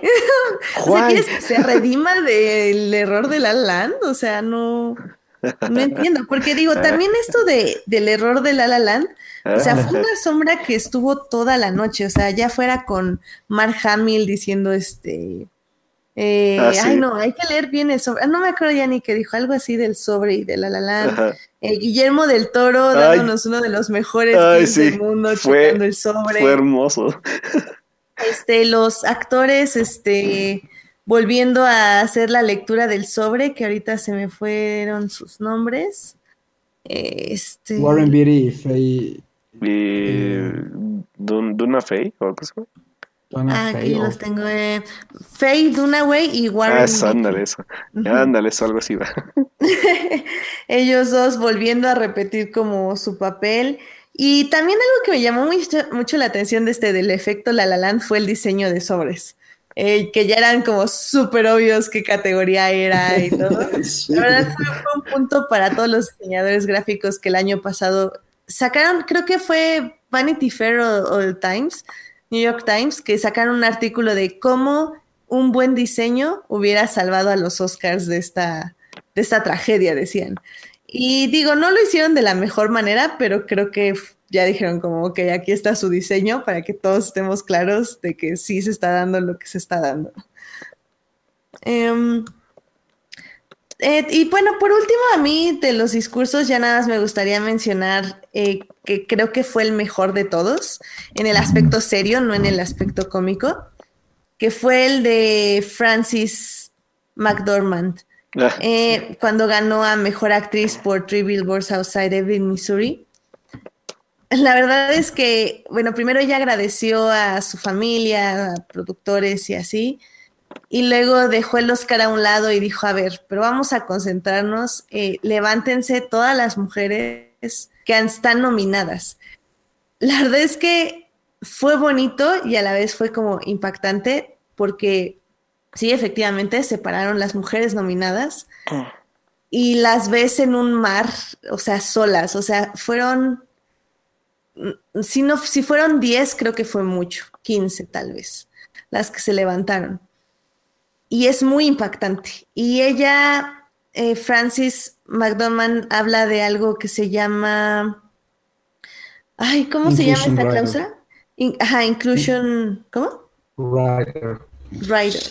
Em, que bueno, eh, leí rápidamente qué era, que es como básicamente que cuando te contratan también tienen que contratar a otras minorías o algo así. ¿Tú sabes bien qué es, Carlos? Eh, no, no sabía y justamente leí algo así hace, hace rato, o sea, más, más o menos qué era lo, que significaba. Y ah, es que en Twitter había una definición, había como un tweet que lo explicaba clarísimo y muy bonito, pero no lo encuentro ahorita. Y sí tiene que ver con, eh, es una cláusula en la que un autor, un actor, perdón, un actor, este, puede insistir en que el, elenco y el crew tenga una diversidad mayor. Exacto. No, no sé cómo funciona eso en términos contractuales, pero... Sí, y, no sé, me gustó muchísimo. Fue, estuvo muy bien articulado con el, con el perfecto grado de enojo y de exigencia, pero a la vez con un aire de solemnidad. Entonces, no sé, creo que para mí fue el, el mejor discurso de la noche, a mi parecer. Creo que también para mí. Ah, bueno, fíjate que es que yo creo que ese sí lo vi como, como ya algo dormido, porque sí no recuerdo bien qué dijo, pero sí recuerdo esta parte de que dices de cuando sí les dice párense, ¿no? O sea, quiénes de ustedes están nominadas. Y, y sí es cierto, o sea, ver, ver cómo, cómo se pierden dentro del público es como aún falta mucho camino que recorrer en ese aspecto, ¿no? Entonces eso está como, como, como es, fue como un mensaje muy visualmente muy, muy, muy interesante y, sobre todo el trabajo que se tiene que hacer porque en creo que en estos Oscars hubo como, como mucho, este, no corrección política porque no, no es así, sino más como, como resaltar esta parte de las minorías todavía, ¿no? O sea, no solamente mujeres, no solamente, este, pues ahora sí que migrantes, sino más bien que no, ya no es hablar de minorías en sí, sino de hablar de, de la oportunidad en, per se en, en aspectos de, de, de, cualquier tipo de diferencia social, este, física, ¿no? Y digo, y por ejemplo, me acordé mucho ahorita porque también algo que, me gustó del, del, del, discurso de Leon Critch, por ejemplo, en Coco, fue esta frase que le encanta decir a Edith, ¿no? Que es este que es Representation Matters, que habla un poco sobre, sobre los, los personajes que vas a ver en una pantalla grande y que no, no tienen que ser blancos o, o, de cierta nacionalidad, ¿no? Entonces creo que a final de cuentas, pues hashtag representation matters y, y va más allá yo creo que de la corrección política, sino de que pues en el mundo no solamente hay blancos y negros, sino hay razas, hay gente de otras, de otras preferencias sexuales, este gente de, de, muchas cualidades y como dijo creo que eso, eso es cierto lo dijo ahí no creo cómo se llama esta comediante en su discurso cuando hablaron en los videos de, editados de esta parte de la como de, de, equidad donde ella dice no o sea más bien no, no vamos a hablar de diferencias sino vamos a hablar de cualidades diferentes de cada persona y esa palabra me gustó mucho que son cualidades. Eso está bien bien chido. Em, Alberto Morano está diciendo que es, mm. es la cláusula que recorre que corre es bueno, dice, puso el reflector principal, la cláusula que corre es responsabilidad del actor contratado. Prácticamente delega en los protagonistas la diversidad en una producción. Bueno, sí, sí, sí, sí, Justamente les da a ellos este poder de, decir, este, yo, yo el equipo de producción, o, sí, o sea, que el crew o que el cast tengan más diversidad, ¿no? Que haya actores de diferentes minorías y cosas así. Eso está súper chido. Eso creo que es importante. Y como dice Alberto, pues sí, representation matters, porque pues ya lo estaba diciendo Jordan Pila en su Twitter. Eh, que pues sí, que él en el momento que vio a Whoopi Wolver ganar un Oscar, él dijo yo algún día voy a estar ahí y pues ahora él está ahí. Y también lo dijo Guillermo del Toro en su discurso, o sea que él que cuando Spielberg se le acerca unas semanas antes, le dice, si tú ganas, tú vas a ser ahora como el, el faro, el, el estandarte de muchos jóvenes y ahora ese va a ser tu papel, inspirar a jóvenes a que creen como tú. Y eso es una responsabilidad enorme. Y Guillermo el Toro sí, es una, dice que sí es una responsabilidad enorme y que vienen los jóvenes, vienen con sus nuevas ideas, que ahí está la puerta y pues que nada más la tiren para entrar. Ah, pues ah, ahorita que hablas de esto, y quiero, quiero hacer una mención rápida porque me, me interesa mucho esta parte como de la figura para, para las próximas generaciones de directores o de, o de creadores de, cualquier aspecto del que sea cinematográfico. Y que, por ejemplo, yo voy a poner un ejemplo bien claro y que hoy no pudo venir, pero, pero por ejemplo, Alf, o Alf Noriega, nuestro otro Fornerd, es una persona que admira mucho del toro y que, que eh, sabe aceptar errores de del toro, sabe como aceptar un poco sus fallas en producciones y todo, pero al final de cuentas creo que tiene que ver también mucho con, con la, ¿cómo decirlo? Como con la personalidad del personaje en sí y de lo que representa él como figura más que como cineasta y cómo, cómo inspira, por lo menos yo puedo hablar por Alf, de, sobre todo lo pueden seguir en Twitter, en Twitter se aventó un hilo de tweets sobre, sobre su inspiración sobre hacer cine gracias a Del Toro y su forma de escribir, su forma de, de hacer cine y que eso está bien padre, o sea, creo que ya lejos de, de de si es mexicano o no, cuando, una, cuando un personaje te inspire y sobre todo si es de tu país, pues qué mejor, ¿no? Entonces yo creo que, creo que hablando un poco de lo que dijo Spielberg, pues sí, yo creo que para mí, y yo sé que me voy a tragar mis palabras porque la verdad es que yo soy muy fan de, de Cuarón, pero últimamente no mucho de sus discursos, pero creo que el discurso del Toro es un poco más, más enfocado a esta parte de, los sueños y de, y de la fantasía que vive del Toro y de cómo lo ha aplicado y de cómo lo ha llevado a ser lo que es hoy, ¿no? Entonces creo que esa parte sí está bien bonita y que pues lo diga sobre todo Spielberg que ha trabajado tantos años en el cine, con tantos géneros, con tantos actores, con muchas cosas, creo que hay algo que, pues, sí, al final de cuentas significa algo, ¿no? sobre todo porque igual la historia de Spielberg es interesante de ver cómo llegó a, a ser cineasta. Entonces, pues sí, la verdad es que hashtag viva del toro. sí, la verdad es que sí. Pero bueno, pues ya para casi concluir esta revisión del Oscar, me gustaría que mencionáramos nuestros momentos favoritos de los Oscars, que la verdad tengo muchos, pero antes de eso, para que busquen sus momentos favoritos, chicos, y también nos los dejen en el chat. Em, la verdad es que también se nos olvidó mencionar al gran Roger Dickens. Oh, sí. 14 nominaciones al Oscar. Por fin le dan su Oscar yo, a mejor. Yo aplaudí como foca, se lo juro. Sí, no, y porque digo, si, si creen que no son 14, escúchense esto. Es, no, desde el 1995, de, Sean, de Sunshine Redemption, que o sea, no sé hablar bien. Bueno, Fargo, Gundun, Oh Brother, Where Are You? The Man Who Wasn't There, No Country for Old Men, The uh. Assassination of Jesse James, uh. by the coward Robert Redford, que esas fue en el 2008 y esas dos películas las nominaron. O sea, lo nominaron por dos películas en un año, imagínense. También hace poco lo nominaron por dos, no me acuerdo por cuáles fueron. Eh, no, fue nada más ese año, ese año 2008. Sí, lo estoy viendo. Ah, bueno, Así de a ver, Alberto. en 2009 fue The Reader, luego fue True Grit, Skyfall, Prisoners, Unbroken. En el 2016 fue Sicario. Y en el 2018 este, que ganó fue por Blade Runner 2049. Uf, peliculón, señores. Sí, digo, no había manera, no había manera. Y neta, yo, yo seguía preocupado porque por, por si ganaba este, ¿cómo se llama? Hoytian by Boytian, ¿cómo se llama este? Ah. El de Dunkirk. Ah, este. Tiene un nombre, tiene un nombre bien raro. Pues, mira, para mí estaba entre esos dos, ¿eh? O sea, sí le iba yo más a Blade Runner, eh, pero dije, bueno, si no gana Blade Runner, pues que gane Dunkerque, ¿no? Y, ya, o sea, mientras no ganen las otras, bien serio, aunque te diré que la cinematografía de Modbone también está muy bien hecha, ¿eh? Ah, y, de verdad se siente muy sucia la película. Y digo, por ejemplo, digo, no es para que ganara, pero a mí Darkest Tower también me gustó, aunque creo que ahí tiene que ver más los, la el diseño de producción. No, ¿La producción de diseño? No, espera. bueno, production design. Diseño de producción. Diseño de producción. O la producción del diseño. Ok. Como se diga. Pero también la, la, foto de Dark Tower también está padre. Pero no, la verdad es que Blade Runner, yo lo dije en su momento, o sea, la vi en 3D, estaba increíble. La vi en 2D, seguía increíble.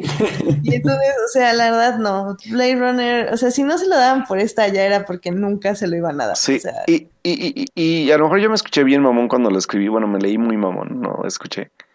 Pero yo sí lo dije, o sea, neta, ver Blade Runner en una sala de cine es como caminar por tres horas en un museo donde todo lo que ves son fotografías bien chidas. No, no lo dijiste y está padre. Sí, no, lo, dije, creo que lo dije, bueno, más bien lo escribí en mi, en mi columna. Mm, ya. Pero sí, no lo dije aquí. Pero la verdad es que para mí eso fue Blade Runner, lejos de la historia también que pues es buena para mí fue eso, o sea, caminar por un museo de, de, fotografía por tres horas que, que no, no, no, me, no me, nunca me aburría, ¿no? Entonces está bien, bien chido. Dice, dice, Edgar, dice Edgar Pérez en el chat que también, que, que Dickens fue su momento, de hecho. Ah, sí. Es que, no, y sabes qué parte de Dickens, de, de, que haya ganado, el personaje que es Dickens, o sea, cómo se expresó, cómo habló, o sea, la verdad es que para mí fue una sorpresa porque yo nunca lo había escuchado hablar así. Bueno, o sea, lo había escuchado como en detrás de cámaras, pero es como, era como muy propio por el mismo trabajo, ¿no? Y escucharlo aquí un poco más. Técnico, ¿no? Ajá, y aquí escucharlo un poco más desenfadado, feliz. Fue así como de órale, o sea, qué chido, ¿no? O sea, la verdad es que sí, merece mi, toda mi admiración el señor. Voy, voy a buscar el discurso. La verdad no. ¿No lo viste? Pues como digo, o sea. Ah, bueno, sí, perdón. sí, olvidé que hashtag TV Azteca sucks. TV Azteca sucks. Eh, veamos, un momento divertido fue Jennifer Lawrence. amo a Jennifer Lawrence.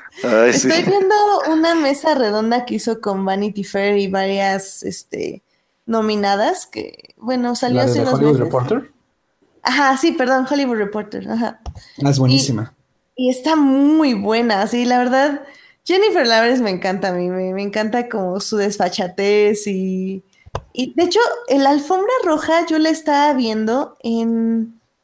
Ay Dios, un, ahorita les digo dónde la estaba viendo, pero eran dos chavas que también me cayeron súper bien y justo narraron en el momento que llega Jennifer Lawrence y, y cómo corta la fila a su publicista para que nada más pase rápido por la alfombra y ya se meta. La verdad es que ella era así como, perdón, perdón, o sea, como entre, con permiso estoy pasando y perdónenme, yo no estoy, a mí me están obligando, pero no sé, estuvo muy padre, la verdad. Sí, pero, pero yo, yo, llegué a una conclusión en la, en la noche de los Óscares ayer, que Arnowski le hizo bastante daño a la pobre Jennifer Lawrence, la verdad. cuando subió, cuando bueno, eso era obvio, o sea, no hay que ver su película. sí, de hecho. No, y la verdad es que cuando subió al escenario con este, ay, ¿cómo se llama esta actrizaza? Jodie Foster. Con Jodie Foster, la verdad es que dije, esta mujer ya viene bien briaga. Muy enfiestadita. Pero, pero fue, la verdad es que también fue de los, de los mejores momentos porque se agarraron de Meryl Streep y yo estaba botado de la risa. O sea, yo también. Porque fue así como de ¿quién te hizo eso? Porque, bueno, no sé si no saben, pero este Jodie Foster traía muletas, no sé qué le habrá pasado. Eh, pero... creo que se cayó esquiando, algo así leí. Ah, ok. Sí, pero pues sí fue como de ¿quién te hizo eso? Fue Meryl Streep. Pero ¿cómo me hizo una Itonia. Ah, sí, me hizo una Itonia. Y aparte dice, pero ¿cómo si se ve que es una gran persona? Pues obviamente estaba actuando. fue, fue, un, fue un momento también muy chusco y muy, muy memorable, la verdad. Eh. O sea, unirlas a, a, las dos fue como buena idea. Sí, no, Jenny Foster también es súper inteligente y la verdad sabe, sabe hacer las cosas. sí, Jodie Foster también es chida me cae bien. Eh, a ver, donde yo vi la carpeta fue en eTalk y fue por Daniel Graham y Landy Gossip. Bueno, así son sus twitters, ahí los tengo en mi timeline, luego se los paso si quieren. La verdad, qué chavas tan buena onda me cayeron increíble. A mí no me gusta ver alfombras rojas, las ven mi papá y mi hermana. Pero, hijo, no sé, o sea, me cayeron súper bien esas chavas. Lo disfruté muchísimo y la transmisión duró como 20 minutos. Pero bueno, por si les interesa y buscar lo que dijeron de la alfombra roja. Eh, ¿Ustedes tuvieron algún momento que les gustara, chicos? Ah, pues, sí. a ver, va, Carlos. Cuando, cuando, justamente cuando Frances McDormand les pide que se paren, que se levanten, Meryl Streep. El movimiento que hace, dije, aquí va a salir el nuevo meme de Su nuevo meme. y lo peor es que no salió o no ha salido. Pero este, pero me dio muchísima risa como, o sea, enseguida se paró y empezó a hacer ademanes con los brazos. Eso me gustó muchísimo. Y otro momento que me encantó, aunque, bueno, fueron otros dos, fue el discurso de James Ivory. Ah, sí. Ay, me lo ganaste. por adaptado. Me gustó mucho porque se, refi- se refirió a, a gente con la que él colaboró y gente que lo inspiró y es gente que ya no está. Y se notó mucho en su, en su, pues en la, mane- en la manera en que habló, Sí. que le dolía un poco eso, ¿no? O sea, que, que toda esa gente con la que él, que- o sea, como siento como que en el fondo dijo, no puedo compartir mi triunfo con toda esa gente porque esa gente ya no está y a mí esto me llega demasiado tarde, ¿no? Entonces, pero, pero fue un discurso muy bonito, se me hizo muy, muy bonito y también el de Sam Rockwell, ¿no? El de Sam Rockwell era como alegría pura al inicio y, luego más cuando se refirió a Frances McDormand también me gustó mucho, lo sentí muy genuino en su, en su, en su recibimiento del, del premio. Ay, de hecho también mencionó a este, ay, ¿cómo se llama este actor? Ah, chanclas ahorita. Paréntesis, señores, ¿han visto que somos malísimos para aprendernos los nombres de los actores o recordarlos? Híjole, es que. Ah, maldita vejez. Ah. Y, y en lo que Edith, se, y en lo que Edith se, se acuerda del nombre, el discurso que sí no me gustó fue el de Gary Oldman. Philip Seymour Hoffman, ya. perdón. Alguien, Ah, sí, aquí un- alguien en el chat se va a salir porque es fan de Gary Oldman y se va a salir. Eh, ¿Qué dijo? Yo no recuerdo, la verdad. Es que fue como una especie de desvarío así de y esto, y esto, y esto, y, y, y, y como sin gracia. Entonces fue como, dije, no, no. Pero ¿a quién le importa? Gary Oldman al fin también tiene un, un Oscar, o sea, eso ya... No me importa que haya dicho. sí. Mira, a Gary Oldman nada se lo merecía por el quinto elemento, así que todo está bien. Aparte, ¿a quién se lo hubieras dado? ¿A Timothy? ¿A Daniel Day-Lewis? ¿A Daniel Kaluuya? ¿A Denzel Washington por una película que no sabía que existía? O sea, es como- Me enteré ayer. Y que se acaba de estrenar hace poco, o hace una semana, No, por no pues decirlo bueno. así. Se estrenó, se estrenó el viernes. No, pues no. Es- o sea, era como lo obvio, ¿sabes? Este, ponte mil prostéticos y haz una gran actuación. Que por cierto, Cine Premier se equivocó. Ah, sí. Puso la imagen de John Lithgow, creo que se apellida. Pero bueno, es el que le hace de Churchill en The Crown. Entonces estuvo, No, estuvo- bueno. Em, sí, qué cagado. Veamos. Ah, yo, por ejemplo, me llamó la atención de en Alfombra Roja que esta Rita Moreno llevó el mismo Uf. vestido que gan- eh, con el que ganó el Oscar en 1962 por Señora West Rita. Moreno. Entonces, estuvo padre eso. digo, Sí, la verdad es que sí. Como y aparte cómo la años, presentaron, porque- 50 años después llevar el mismo Sí, y aparte ves que la presentaron con el... Con, con, Ay, con el clip. con el clip. Ay, no manches, estuvo bien chido eso. Ay, me voy a oír el soundtrack un día de estos. Me encanta Sí. esa película. Fan, muy fan. Eh, veamos, yo, yo les traigo toda la alfombra roja porque al parecer fue lo que vi. Por ejemplo, Eso sí me lo entendí. eso sí lo entendí. Eh, también me encantó, por ejemplo, que este Chad- Chadwick Boseman, este, el actor que hace Black Panther, ya está haciendo lo que todos los este, actores Marvel y se está súper mega apoderando de su personaje. Y se fue con un este, saco negro y con como unos, unas terminaciones como doradas arriba. Traía como, un- como una especie de vestuario de la realeza de Wakanda, ¿no? Exacto. Se ve- y hasta hizo varias veces el símbolo de Wakanda Forever. Nada, así súper realeza que digo, Eso, señores, se decía mi- llama marketing. exacto. No, y, Y justo decía mi papá este, que si se hubiera traído algo de lo que usó como el rey de Wakanda, o sea, no- tampoco se hubiera visto nada mal, la verdad. O sea, la verdad, todo lo que usa en la película se ve increíble. Eh, Black Panther va a tener, más bien no va, tiene que tener este vestuario o diseño de producción, van a ver. Sí, diseño de producción sería increíble. Ah, porque también estoy tratando de buscar quiénes fueron las otras dos que se fueron increíbles, que bueno, fue obviamente Lupita Nyong'o, eh, pero también fue esta, ¿cómo se llama? La de Walking Dead. Ah, Ah, también,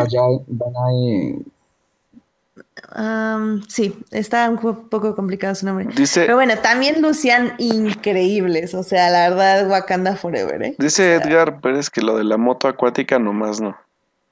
Ah, no. Te digo que Jimmy Kimmel no. O sea, a mí no. la moto acuática. ¿Qué onda con eso? Ay, no. Horrible, horrible. Traigan a Ellen, por favor. Yo, yo, tengo mi momento favorito. Dime.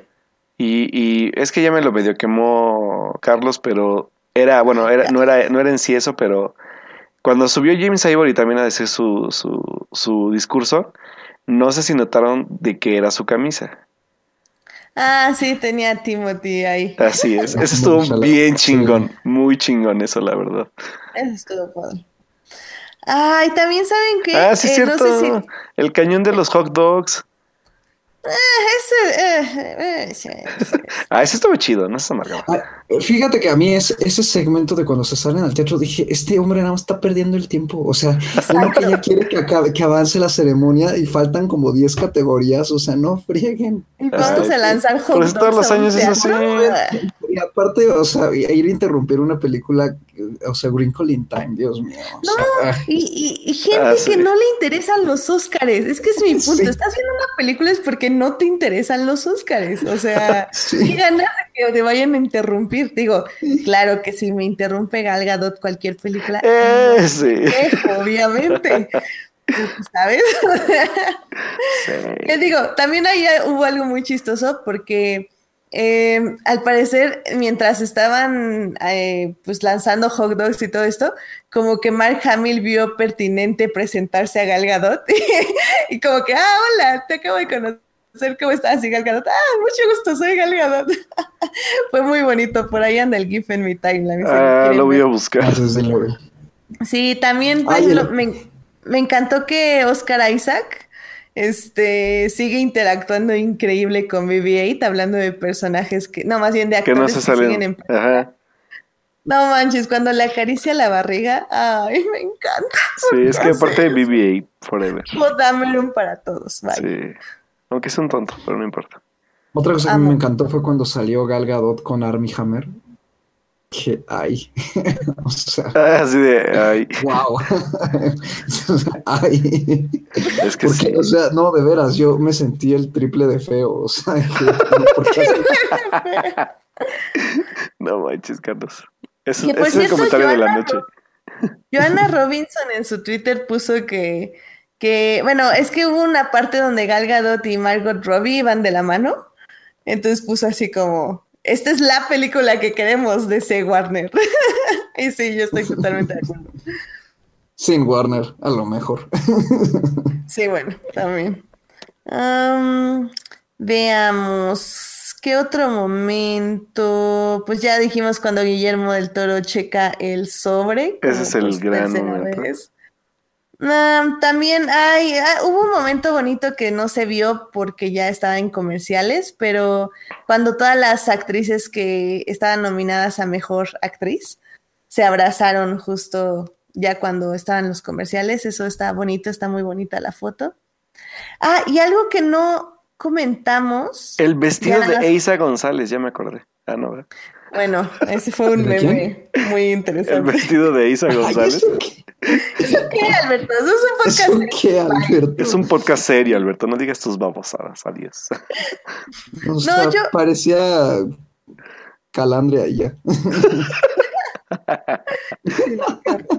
Ay, no es que sí, um, épico. No, yo iba a mencionar y ya lo perdí, Alberto. Gracias. Ay, perdón, es que Isa González tenía que salir al tema. Porque representation matters. no, qué horror.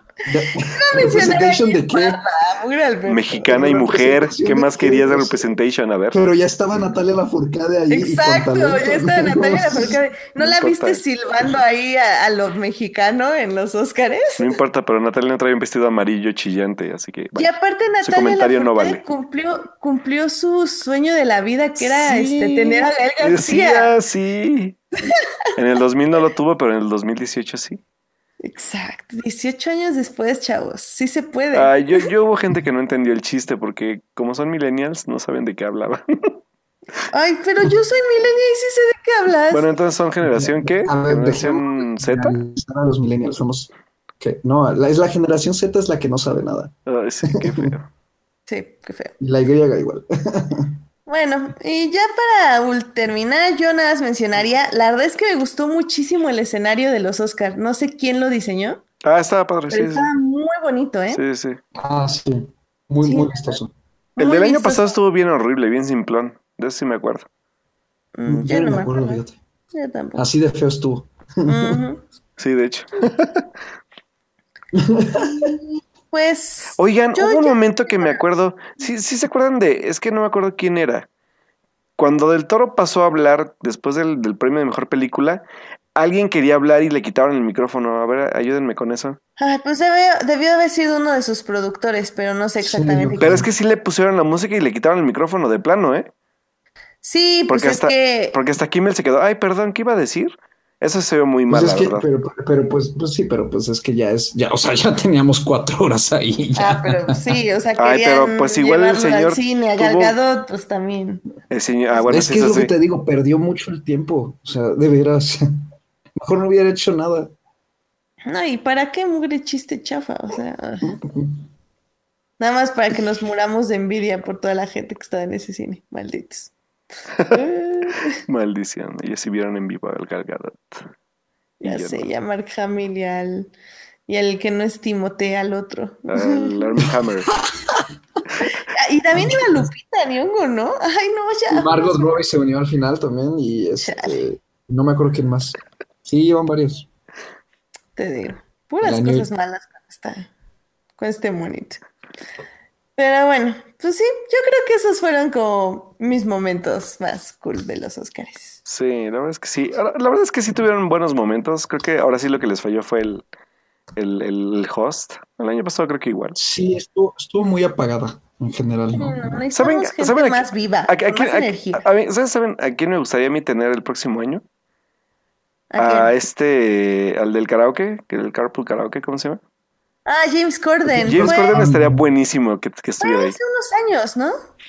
No. No, él no ha sido. Él no ha hecho host de buenos Golden Globes. Es que yo ya me acuerdo que ya lo vi en alguno, en, presentó algo. Sí presentó algo, pero no me acuerdo qué. Pero sí presentó algo recientemente. Sí, pero, a mí me cae muy bien. Pero conducción no, pero sí, yo, a mí me gustaría verlo ahí. mejor que regresen a Hugh Jackman. También, yo voto por Hugh Jackman, definitivamente. Lo, de, lo del momento musical le sale mejor en vivo que en película, entonces. La verdad es que sí. Digo, y musical incluyendo Los Miserables, la verdad. bueno, yo, yo, no omito nada, yo no comento nada, porque a mí sí me gustaron sus dos películas musicales. Ah, no, Alberto. A mí sí me gustan. Yo, sí, yo sé que son malas, pero me gustan. Son malas. sí puedo aguantar las tres horas de Los Miserables una y otra vez. Ay, claro que sí, yo puedo usar, yo uso el soundtrack para correr, no me preguntes por qué.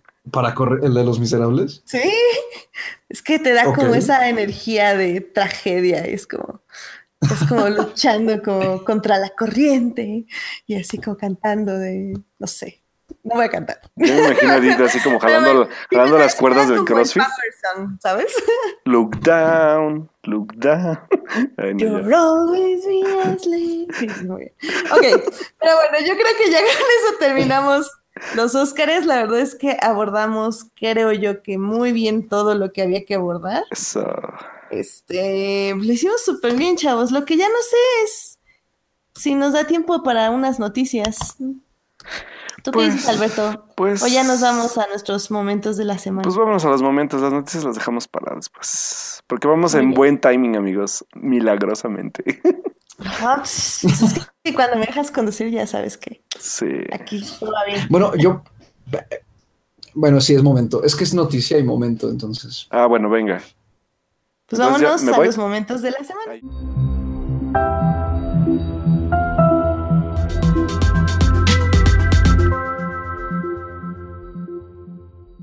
Muy bien. Carlos, ¿cuál fue tu noticia momento de la semana? Pues supongo que emulando un poco lo que pasó con el Super Bowl, solo que como que más en serio y con algo que al menos tiene más calidad que esa cosa espantosa que salió. El momento Netflix de House of Cards de ayer. ¡Yay! Muy bien, esa era una de mis noticias. Sí, y admito que después, admito, ya lo, ya creo que ya lo había comentado en otra de las ocasiones que hemos platicado series. No he terminado de ver House of Cards temporada 5, pero ahora sí lo voy a hacer porque me emocionó muchísimo ver el teaser con Robin Wright en ya pues supongo que así termina la quinta temporada, ni modo spoilers, pero este estando en ella al mando y mucho gusto sí, yo quiero que ella esté al mando y, quiero que ella haga el mundo arder. Entonces, me encantó que Netflix soltara su teaser ayer durante la, durante el durante es que no sé si fue durante o ya fue al final. Fue justo al final, o sea, puso como que iba a haber un anuncio eh, ya como durante los Oscars y al final sacó el teaser. Ah, perfecto. Pues sí, eso me encantó. Sí, la verdad es que yo también digo, si no has visto la quinta temporada, la verdad está padre porque pues fue el destino o algo, pero pues la verdad se le hizo muy bien a Netflix porque toda la quinta temporada es justo armando que Claire Underwood tome el control. Y eso está muy bien porque la sexta y tal vez última temporada, bueno, no, y ya última temporada, eh, va a tratar solo sobre ella y va a estar muy padre, a mi parecer. Ah, ya está Alberto aquí echando la mala vibra con House of Cards. No, yo no, no, yo no. Es que Alberto es chafa. No, yo no. Nunca en la vida. No, House of Cards, o sea, mira, o sea, admito que sí perdí el ritmo en alguna parte, pero sigue, siempre tuvo como claro qué quería decir, aunque no sabía cómo hacerlo. Y al final ya fue un poco más ficción que realidad, o bueno, que drama, porque ya había ciertas cosas que decías, no manches, eso no lo puede hacer el presidente. O sí, quién sabe, pero bueno. Así que políticos, ¿sabes? Alberto, ¿tú tuviste un momento de la semana? Híjole, es que ahora sí. No, espérame, que, que, Alberto Morán. Aquí somos Team Power Rangers, ¿eh, Alberto Morán? Entonces, por favor. Sí, yo ya lo voy a banear, maldita sea. Con mis Power Rangers no te metes, maldito. sí, conmigo yo también defiendo a los Power Rangers. En fin, Alberto, perdón, tu momento de la semana. Híjole, es que ahora sí me es difícil como decir momento de la semana, porque creo que el primer momento de la semana que tuve ya bien fue, fue, fue apenas los Óscares, pero fue anoche. que de hecho sí fue anoche, porque la verdad es que he andado un poco atareado, amigos, ustedes me entenderán. Pero bueno, puedo decir que mi momento de la semana es que... Bueno, por ejemplo, sí estuve leyendo un poco de, de lo que viene de, Netflix y todo y me, creo que no sabía que la nueva película del director de Ex Machina sí se va a estrenar en, en Netflix y no en cine, pero la vamos a poder ver más rápido que es esta película que se llama Annihilation, que es con Natalie Portman. Entonces, la verdad es que me, emociona bastante la película, ha tenido buenos comentarios. Y, y, pues la verdad es que sí, le traigo ganas a la película. Creo que fue, fue más bien fue como el haber visto el póster y la fecha de, de, lanzamiento, porque yo, yo quería ver la película. De hecho, a mí me habían pasado el tráiler en cines. Entonces sí me sacó un poco ah, Chihuahua, dónde? Me le pasaron, ¿qué fui a ver? No me acuerdo. ¿Estás seguro? Sí, me pasaron el corto en cine. Sí, segurísimo. De hecho, lo comenté hasta en Twitter, que se me hizo raro ver que ya estaba anunciada para Netflix y me pasaron como antes del anuncio. Yo creo que dos semanas antes del anuncio me pasaron el corto. ¿Qué fui a ver? ¿Qué fui a ver? Mándenles, mándenle mala vibra a David Ellison porque por su culpa no se va a estrenar en cines a nivel mundial. Entonces. Y sí, y, creo que la traía Universal, ¿eh? La, la película para cines. No, es de Paramount. Paramount no, era Universal. Pero, no, sí, porque justamente Ellison es uno de los financieros grandes de los de ahí de Paramount que dijo, ay no. Bueno, el chiste es que yo sí vi el tráiler en cine, ¿eh? o sea, eso, eso fue lo más extraño. Órale. Entonces, pues sí, la verdad, yo, yo vi el corto en cine y se me antojó bastante. Entonces, pues ahora que pues ya no va a llegar, pues por lo menos tendremos Netflix, amigos, para poder verla. Pero entonces, ¿cuándo sale? El 12 de marzo. 12 de marzo, o sea, el lunes. Lunes 12 de marzo. Eh. Mm. Híjole. O sea, ¿no va a haber Four Nerds para ver Annihilation? Sí, ah, entonces podemos, bueno amigos, el sábado, el sábado, digo, el martes 13, híjole, martes 13. Qué pedo. Ay. No, pues no, mejor ya hablamos de ella el 19. Mejor, mejor, el, mejor el miércoles 14. Ándale. Sí, porque con amigos que martes, martes, martes 13 no te cases ni te embarques ni en tu casa te apartes. Ay, no, bueno, esos dichos de generación X. Muy bien, Alberto. pues es que por eso, por juntarme con, con Dan Campos es lo que pasa. No, no te juntes con Dan Campos. Que por cierto, mañana es el cierre del Movie Draft. Oh, shameless plug. ¿Eh? ¿Qué? Shameless plug, porque quedé en tercer lugar. Sí, sí, no eligieron, eh, si no aceptaron esta semana de, de taquilla, quedé en tercer lugar. Si se aceptaron, valí, quedé en cuarto lugar porque Black Panther. Interesante. A ver qué pasa mañana. Ya ven, dice Alberto Morán en el chat, que los estrenos de Netflix son a las 2 de la mañana del día anunciado. Entonces, sí podemos ver la película a las 3 de la mañana. Qué emoción. no, no necesariamente, porque iban a subir este, cartas a Van Gogh y yo la busqué en la tarde y no estaba todavía, la subieron hasta en la noche. Bueno, pues ya veremos. cartas a Boredom, digo que a Van Gogh. Boredom. Boredom. Yo todavía la tengo que ver, así que ya hablaremos de ella. Um, veamos, veamos, veamos. Eh, ah, pues mi momento de la semana. Pues, ¿qué diré de momento de la semana? Eh, creo que ya concluiré porque fue como lo mejor de esto. Este. Fórmula E. ¡Yay! Hablemos de automovilismo. Eh, pues como les dije la anterior semana, pues este, este fin de semana fue la Fórmula E aquí el Grand Prix de México. Y pues ahí anduve, este, de Marshall. Y estuvo muy padre. La verdad, eh, no sé si se los mencioné, pero creo que la Fórmula E sí es como el mejor evento al que pueden ir si les medio llaman la atención las carreras y como que quieren ver de qué se trata esto del automovilismo. La verdad es que estaba muy bien porque estaba muy barato. Puedes ver las carreras y aparte hay muchísimas cosas, o sea, hubo eh, juegos de realidad virtual, juegos de destreza, hubo cosas para los niños, hubo conciertos, eh, había pues obviamente las playeras, las gorras, los llaveros, em, había, ¿qué más había? Pues bueno, las eh, inevitables cerveza, comida, etc. y pues estuvo muy padre la carrera, tuvieron muchísima acción. Eh, yo donde estaba era en el puesto 1.1, que era el de salida de pits. Y, me tocó ver todos los choques de la primera curva y estuvo muy cañón. Eh, también hubo muchísimos rebases, tanto en la recta principal como en la parte del Foro Sol. Eh, entonces, pues si fueron, espero que se la hayan pasado muy bien. Y, y si no fueron, apúntense para el próximo año porque la verdad es que Nada más se tienen que ir bien tapaditos por el sol, este, con mucho bloqueador, pero pues se la pueden pasar muy bien.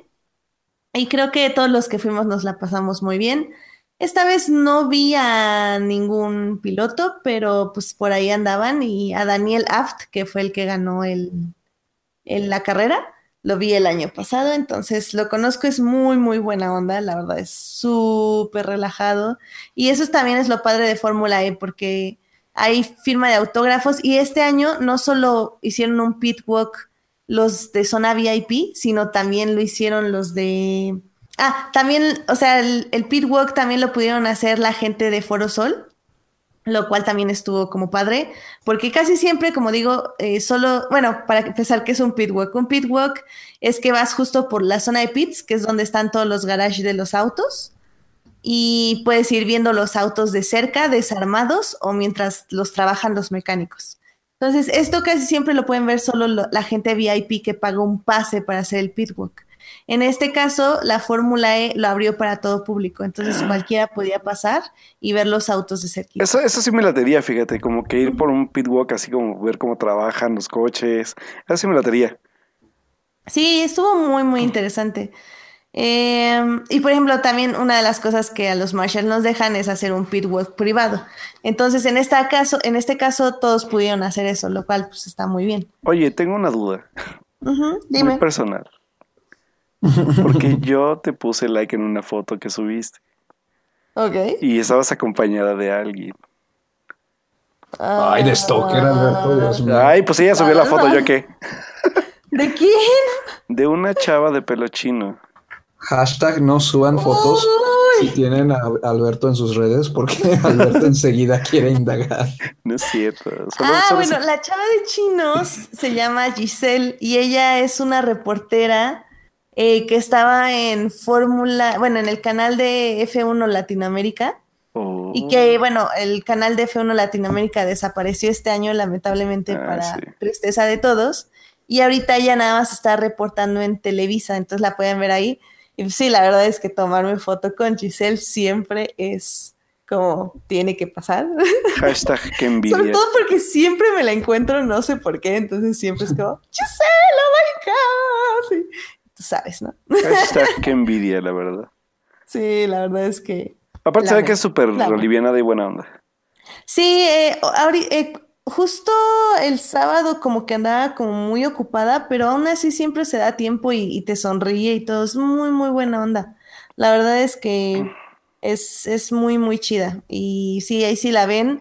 Eh, casi siempre está ahí hablando de deportes, obviamente de automovilismo. Y su único defecto es que le va a la América, pero bueno, pues nadie es perfecto.